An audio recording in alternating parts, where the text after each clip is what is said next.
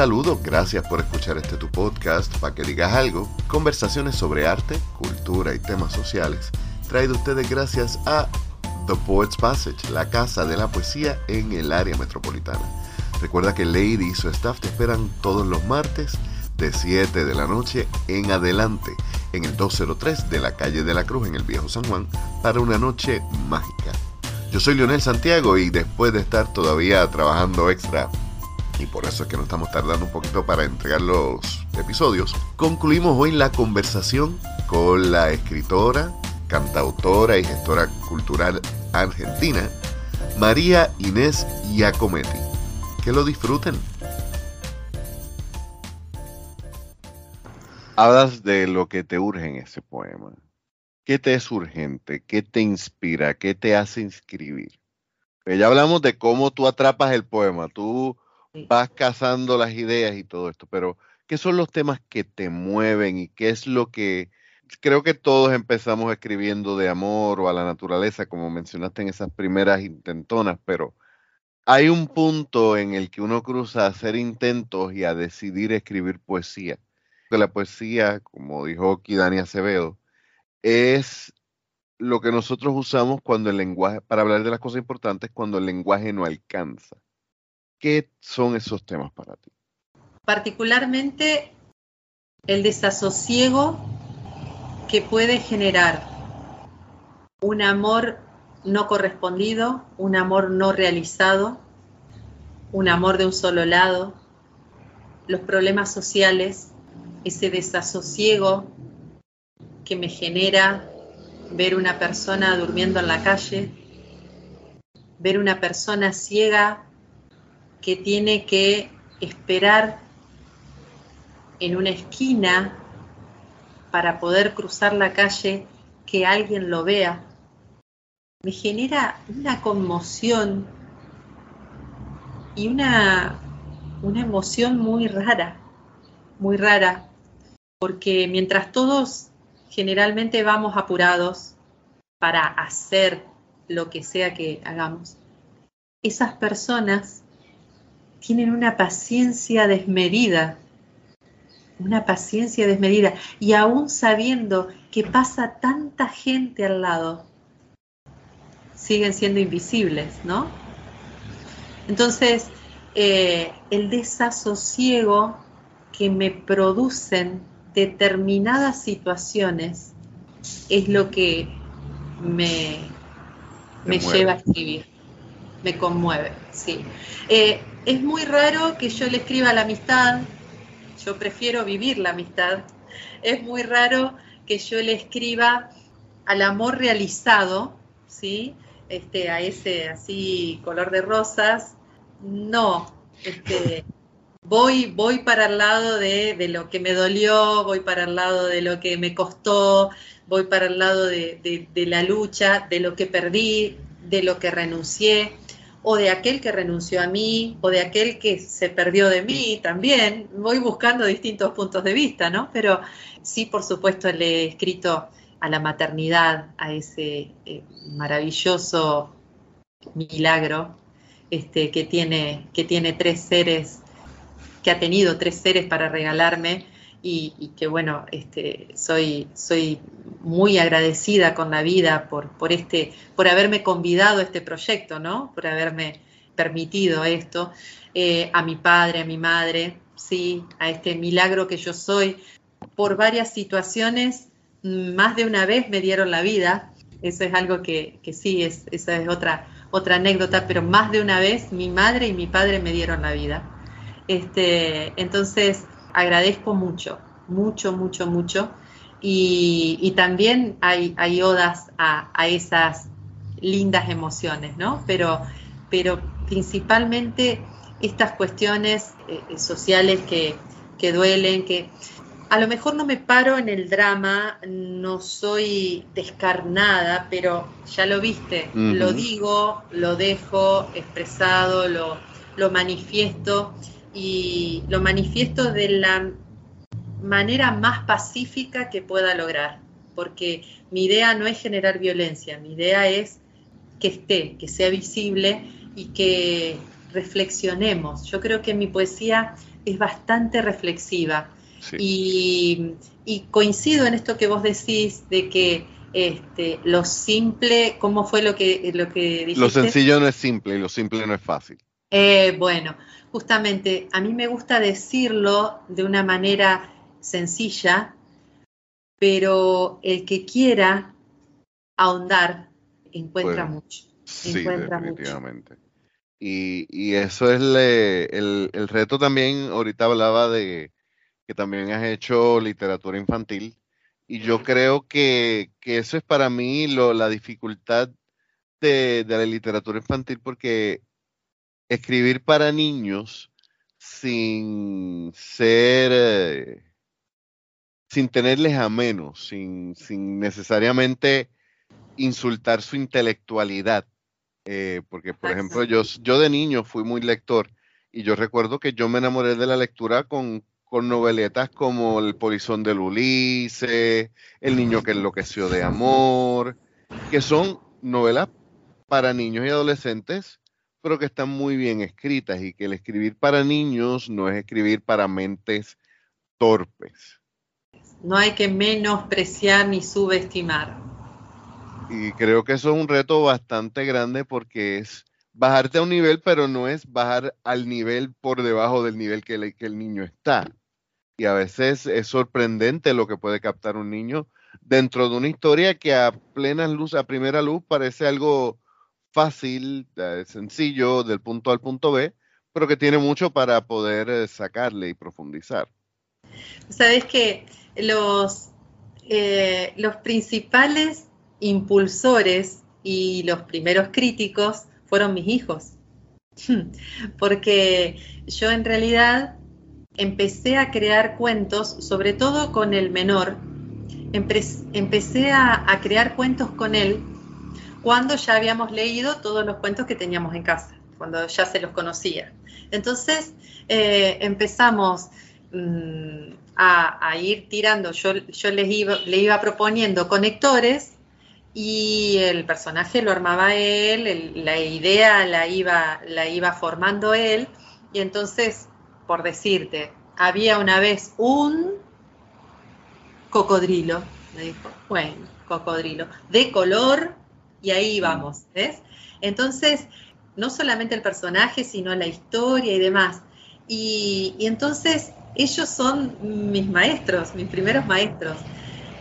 Principalmente por esto que, vos decís, nunca subestimé la capacidad de ellos, al contrario, siempre traté de estar atenta a cualquier idea, a cualquier pregunta, por cómoda o incómoda que surgiera, ¿no?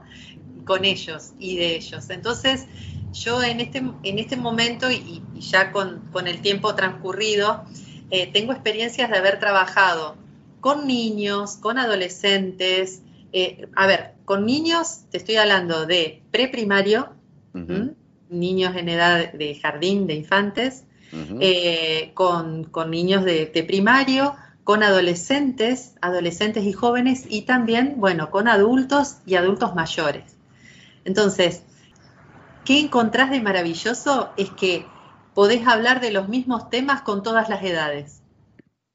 Y que con un lenguaje sencillo como suele ser el mío, la comunicación se da, se puede establecer con todos, se establece con mayor o menor profundidad tal vez, pero, pero que estas, estas, estas cuestiones que, que te decía que me han apasionado de la lectoescritura creativa, ¿sí? este, este primer primera postura de rechazo que solemos tener, decir, no, a mí no me sale nada, a mí no me gusta leer, a mí no me gusta escribir, ¿viste? O sea, bueno, te vengo a escuchar porque, qué sé yo, la profesora te trajo, pero... Y empezar a, romper un poquito esas barreras, empezar a decir, ay, yo creo que sí, yo creo que sí, que tenés un montón de cosas para contarme. Y, hay, hay un poema muy, muy cortito, muy cortito, pero que es increíble, increíble el efecto. Te lo voy a regalar. Solo eso. Hoy le pedí a la palabra que me hable.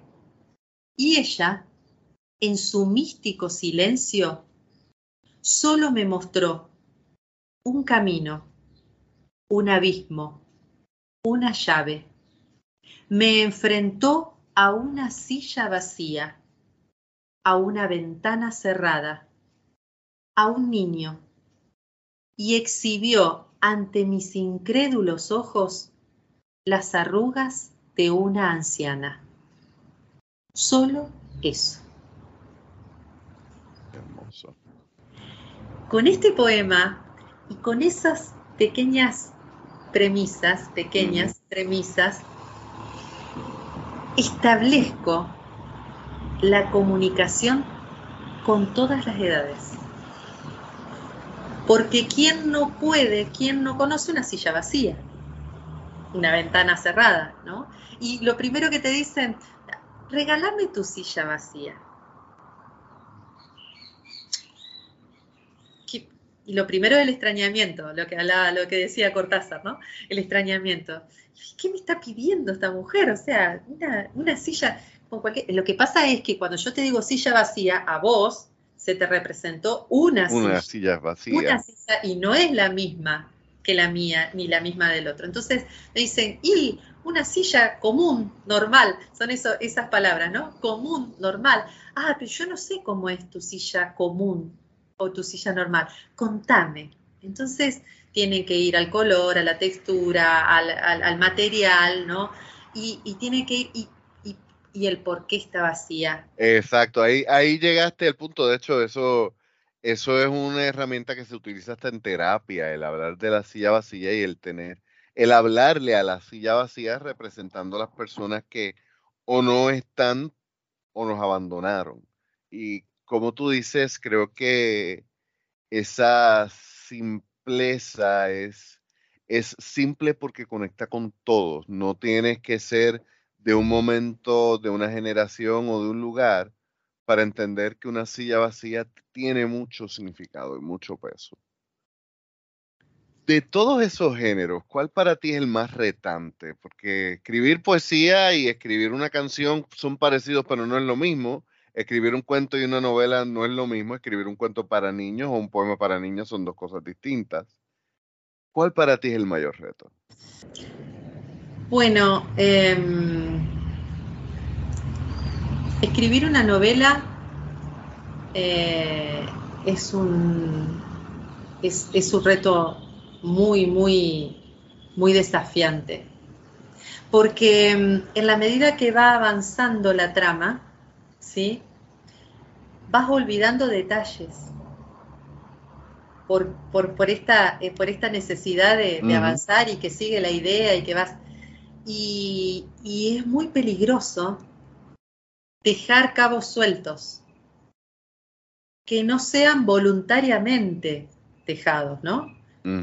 Eh, entonces, em, yo me encontré, yo no tengo metodología, yo mm, lo mío todo es instinto.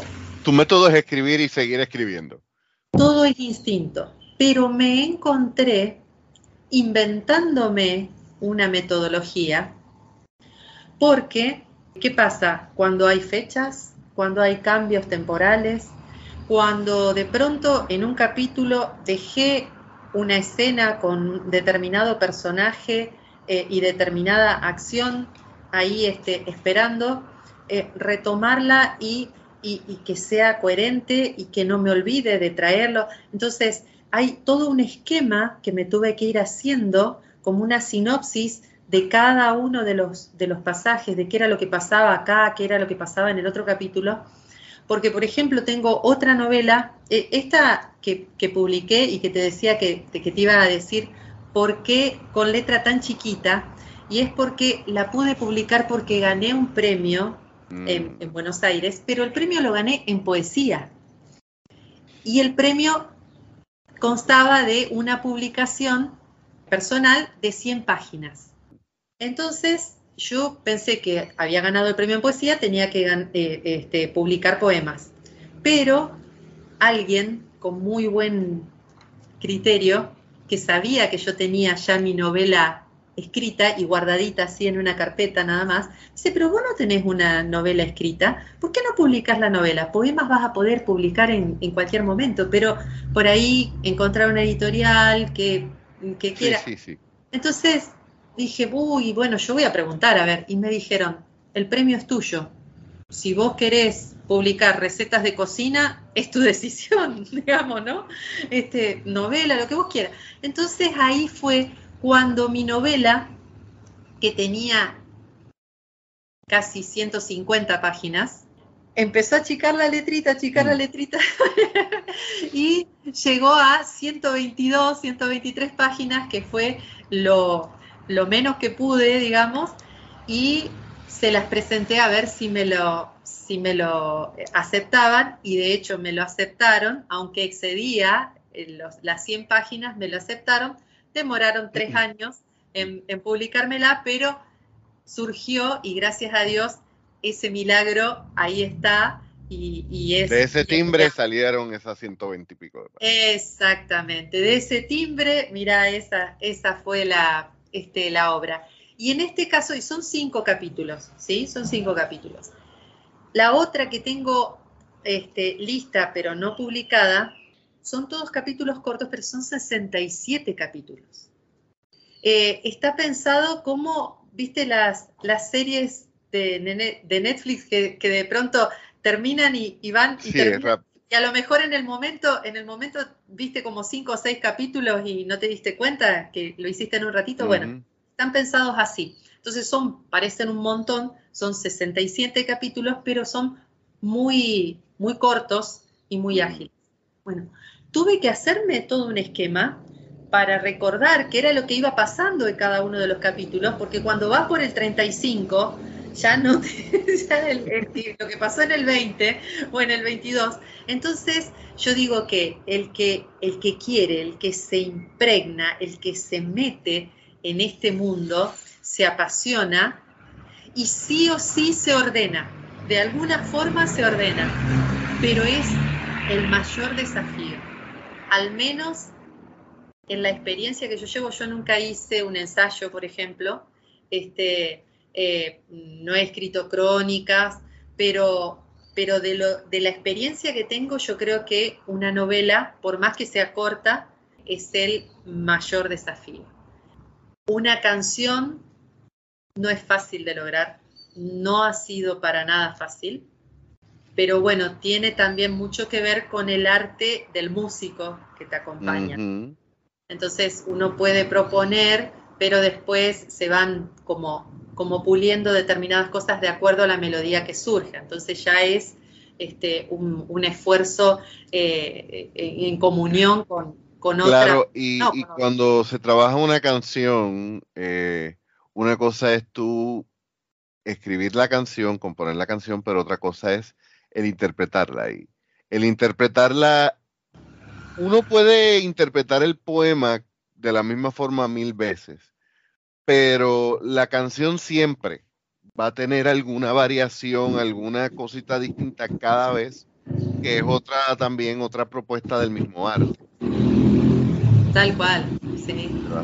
me ha pasado, me ha pasado escribir, por ejemplo, bueno, hay una, hay una intérprete, eh, ahora también es, es cantautora de acá de Santa Fe. Nos conocimos en un programa de radio nosotros habíamos ido a cantar con mi compañero de dúo y ella también, y cuando supo que, yo también escribo, me dijo, ah, dice, pero me encantaría que hagas unas letras, yo les pongo música y entonces eh, somos dos mujeres santafesinas eh, en, el escenario. Y, bueno, escribí varias letras para ella y fíjate que en, en mi cabeza, ¿no? Por ejemplo, alguna de las letras tenía eh, todas las condiciones para hacer una samba, un ritmo folclórico argentino. Eh, de pronto ella la, llevó a una litoraleña o, a un, y estuvo bien, estuvo bien. En mi cabeza mm, me pareció que era una samba, pero, pero a ella este, su latido le dijo que podía hacer otro ritmo. Y eso también eh, es, es, un riesgo y hay que, hay que ser este, bastante dúctil o bastante abierto, Eh, porque si uno, no le pone, si uno no le pone la música y no entrega la canción completa, armada, que aún así se puede ir modificando, eh, si vos das solamente tu letra, bueno, puede ser una cumbia, puede ser un vallenato, puede ser un tango, puede ser... Sí, y, eso también es el riesgo, pero lo hermoso de, de tu trabajar en colectivo, porque no es solamente tu cabeza y obviamente al no ser solamente uno, hay otras perspectivas, hay otras influencias que tú no tienes o no tienes tan presentes que pueden hacer que, tú que te digan, mira, nos podemos ir por este otro lado. Que quizás no lo hubieras visto. No lo hubiera visto para nada. Y yo digo, abrir las manos, abrir las manos y entregarnos en un poema, en una canción, en un cuento, es es, abrir el alma, es, exponernos y hay que estar decididos a eso. Entonces yo, mi primera invitación es al menos a interrumpir el blanco del papel, porque son muchos procesos distintos los que hacemos aquellos que de pronto nos proponemos o nos animamos a compartir con los demás, ¿no? Son, son muchos pasos que hay que ir dando. Eh, habrá personas que son más histriónicas o que su objetivo directamente es compartir y lo primero que escriben hacen así y lo, y lo presentan. Bueno, también es válido, ¿no? Este, ¿no? ¿no? tendrán todas esas trabas o todos esos pasitos que tuvimos que ir eh, dando o venciendo los que fuimos, digamos, más, este, más reticentes a, darlo. Pero, digamos, la, exposición eh, es, es, un tema este, bastante, bastante eh, importante y al que le tengo mucho respeto, mucho respeto. Desde el hecho de subirte a un escenario o desde enfrentar un, auditorio, aunque no te subas. Este, a mí me gusta mucho más siempre, siempre que cantamos y tenemos la posibilidad. Nosotros no somos profesionales, lo hacemos en forma vocacional, pero por ejemplo, vamos a acompañar presentaciones de libros, el cierre de algún taller este, literario o alguna, algún intermedio musical en la feria del libro. Eh, ese tipo de ambientes son los que generalmente nos convocan. Y mm, no es lo mismo, si, bueno, si te ubican en un escenario hay que hacerlo porque a lo mejor ahí está el sonido y está la iluminación y está todo dispuesto. Pero generalmente si no hay toda esa parafernaria, eh, estar a la, misma altura del resto de las personas e incluso interactuar, incluso movernos, incluso mezclarnos, eh, es lo más hermoso que hay.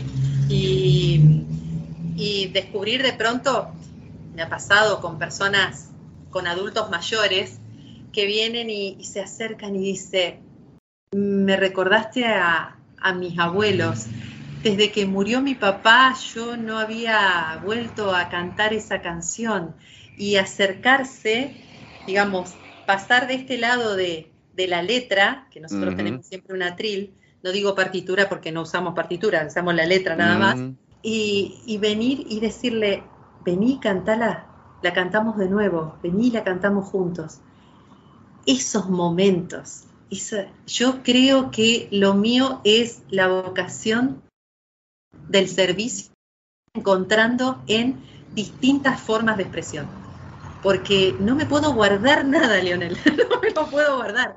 Yo quiero estar compartiendo y a partir de eso es que Adalín me pone en arte poética latinoamericana, Mari Calle Alta, mi querida amiga española, me dice de iniciar infinitas conexiones, y bueno, la gente de acá de Santa Fe que me vio de pronto tanto en las redes, me dijo, bueno, pero a ver, estamos acá con la Sociedad Argentina de Escritores de Santa Fe, las Villar, ¿cómo vas a estar tanto para allá y no vas a estar con nosotros? Entonces, siempre es gente que ve de mí lo que a mí me sale y le da forma, a lo mejor.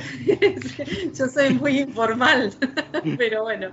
Sí, no, ha, sido la oportunidad que has tenido porque no te has amilanado en reconocer los talentos que tienes y te los disfrutas. Yo creo que una de las cosas que, que ha hecho que tengas esa oportunidad es que no necesariamente estás sobrepensándolo tanto, sino en el actuarlo, en el disfrutarlo, el vivirlo.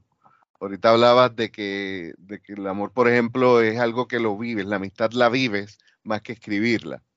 Y coincido mucho y más con lo que voy a publicar próximamente. Yo soy de los que creo que el amor se vive y del desamor es que se escribe. El amor es muy bonito, pero cuando, cuando son esas emociones positivas, yo creo que el ser humano se enfoca más en sentirlas que en expresarlas. ¿Qué nos pasa, por ejemplo, cuando viajas?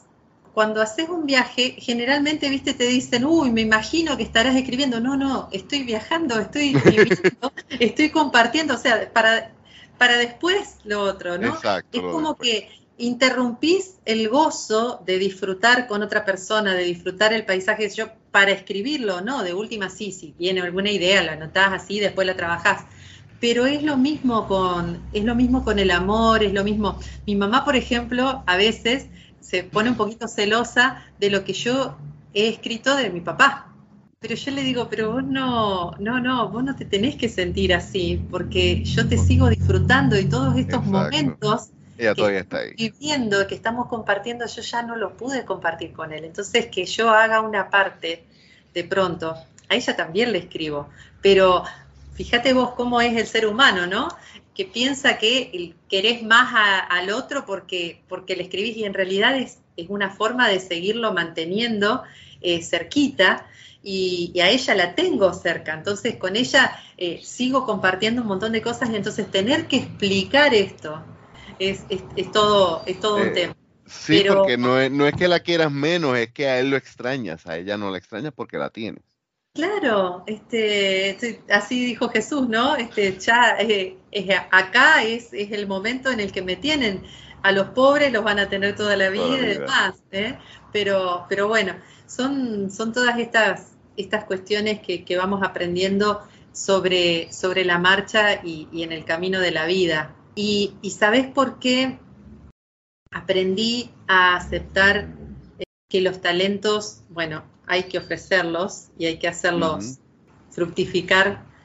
Mi, amiga, mi, mamá en las letras, María Guadalupe Alasia, eh, ella tuvo padecimientos largos, este, enfermedades importantes, y en una oportunidad que la internaron, me hizo llamar con su esposo para que yo fuera al sanatorio donde ella estaba internada.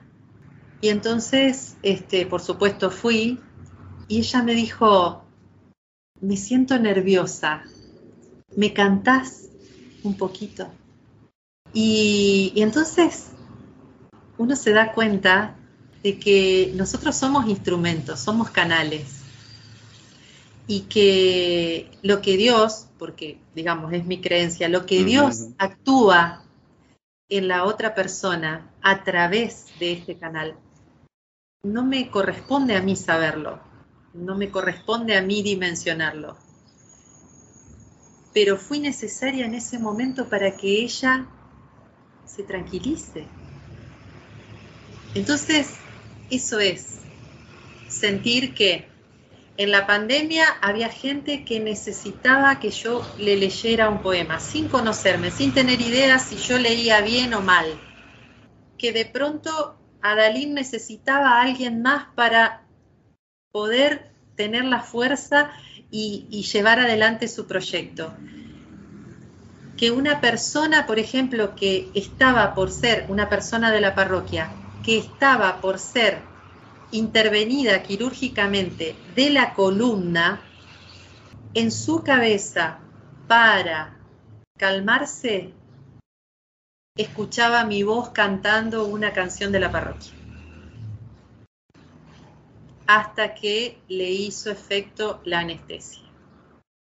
Esos son milagros. Esa no soy yo, pero sí me siento instrumento. Es por eso que acepto mis talentos y es por eso que saco tanto tiempo y que dedico y que lo, lo hago fructificar para todos estos proyectos. Este, tratando de hacer un equilibrio con mi familia, con mis amigos este, eh, de, siempre y demás, ¿no? Pero es por eso, es porque entendí que somos instrumentos y que no necesito, siempre mi, mi complejo de inferioridad, mi complejo de inferioridad es que yo no tengo títulos, yo apenas terminé el secundario salí a trabajar, yo no soy profesional de nada, soy una amante de todo lo que hago, soy una apasionada de todo lo que puedo ofrecer y soy una autodidacta porque estoy constantemente puliendo y mejorando, ¿no? Todo lo que puedo hacer. Pero, pero eh, respeto absolutamente a todos los profesionales, respeto a quienes estudian, se forman y hacen mucho esfuerzo para lograr esos títulos. Yo a mi madre le dije una vez, cuando opté por empezar a trabajar en lugar mm. de seguir una carrera universitaria porque sabía que mis dos hermanos más chicos requerían todavía mucho, mucho esfuerzo, yo le dije, yo voy a ser independientemente del título que pueda tener colgado en una, en una pared o no. Yo voy a hacer y voy a hacer que vos te sientas orgullosa de mí, a donde sea que esté. Y nosotros que trabajamos eh, de literatura a veces trabajamos mucho ese sentido del issue del síndrome del impostor, porque no tenemos un papelito, como decimos en Puerto Rico, el cuero hecho que diga que nosotros nos certificamos en algo, a veces nos vemos a menos y sin embargo el talento es talento y hay cosas que son innegables. Ya casi estamos cercanos a la parte final y gracias por este tiempo. Hay un poema que Marieli me pidió que te pidiera. Wow. Sí, porque el tema del desamor es uno que he estado rondando en mi vida por hace un tiempito y ayer mientras hablaba con ella me decía, pídele que te lea un poema que a mí me gustó que a ti te va a romper y se llama Él sabía. Ay, ay, ay. Bueno. Si lo puedes compartir. Y cómo no, espérame, ya lo, ya lo busco. Le gusta muchísimo este, este poema a Marieli y va con, va con mucho cariño, por supuesto. Él sabía. Él sabía que yo no volvería a estar en sus brazos de todas formas, decidió arroparse en mí como un pichón empobrecido de alas y cariño. Él sabía que yo no me detendría en su mirada. Sin embargo, eligió mirarme hasta que mi imagen se escurriera de tal forma en su ser que me dejara tatuada más que en su piel, en sus entrañas. Él sabía que yo no ofrecería continuidad de besos. De igual manera, optó por besarme todos los minutos, todas las instancias, las palabras, los verbos, los gestos, la templanza. Y aunque él sabía que no me quedaría, se derramó en halagos, empecinó sus formas tendiendo las claras hacia mí inmortalizó las charlas, pintó indelebles mis gustos y los retuvo para replicarlos en mi ausencia. Él sabía que yo no lo amaba, pero quiso jugar a soñar y remontamos el vuelo que por breve no se desdeña. Agradezco y sigo consciente de mis huellas. Él sabía que yo no hablaría de regresos. Sin embargo, me pinta, me escribe, me sueña. Wow, qué hermoso. Ahora entiendo perfectamente por qué le, encanta a Mariel. Ay, qué duro. Qué hermoso de, escribir de esa, esos desamores y escribirlo bien. Me hacía falta escuchar ese tipo de poesía últimamente me he sobrecogido tanto con la poesía erótica y la poesía política que he estado buscando un cambio. Y haciendo la investigación para esta conversación creo que he encontrado con lo que me hacía falta porque sí, como sociedad en general hay un desasosiego exagerado y creo que el tomarnos el tiempo para, para poetizar de la forma en que lo estás haciendo puede sanar muchas cosas. Muchas gracias. Muchas gracias por esos conceptos. Te admiro, respeto y valoro muchísimo este tiempo que vos me estás dedicando a mí, esta forma también de llegar a otras personas tan cálida, tan cálida y con, y con tanta seriedad, dentro de la calidez con tanta seriedad, Lionel. Te agradezco muchísimo que hayas pensado en mí. Y si, bueno, si esta propuesta eh, es la que estabas necesitando, es porque nada es casual.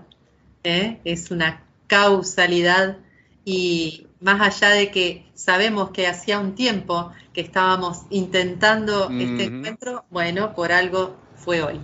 Fue hoy, perfectamente. Y antes de concluir, dos cosas. ¿Dónde te podemos conseguir? ¿Dónde conseguimos tus libros? Eh, ¿Qué proyectos vienen? Porque empieza un nuevo año, así que me imagino que hay proyectos por ahí.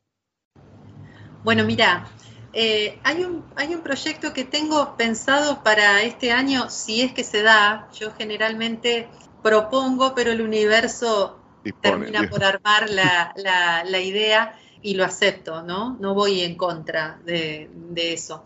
Nunca publiqué cuentos.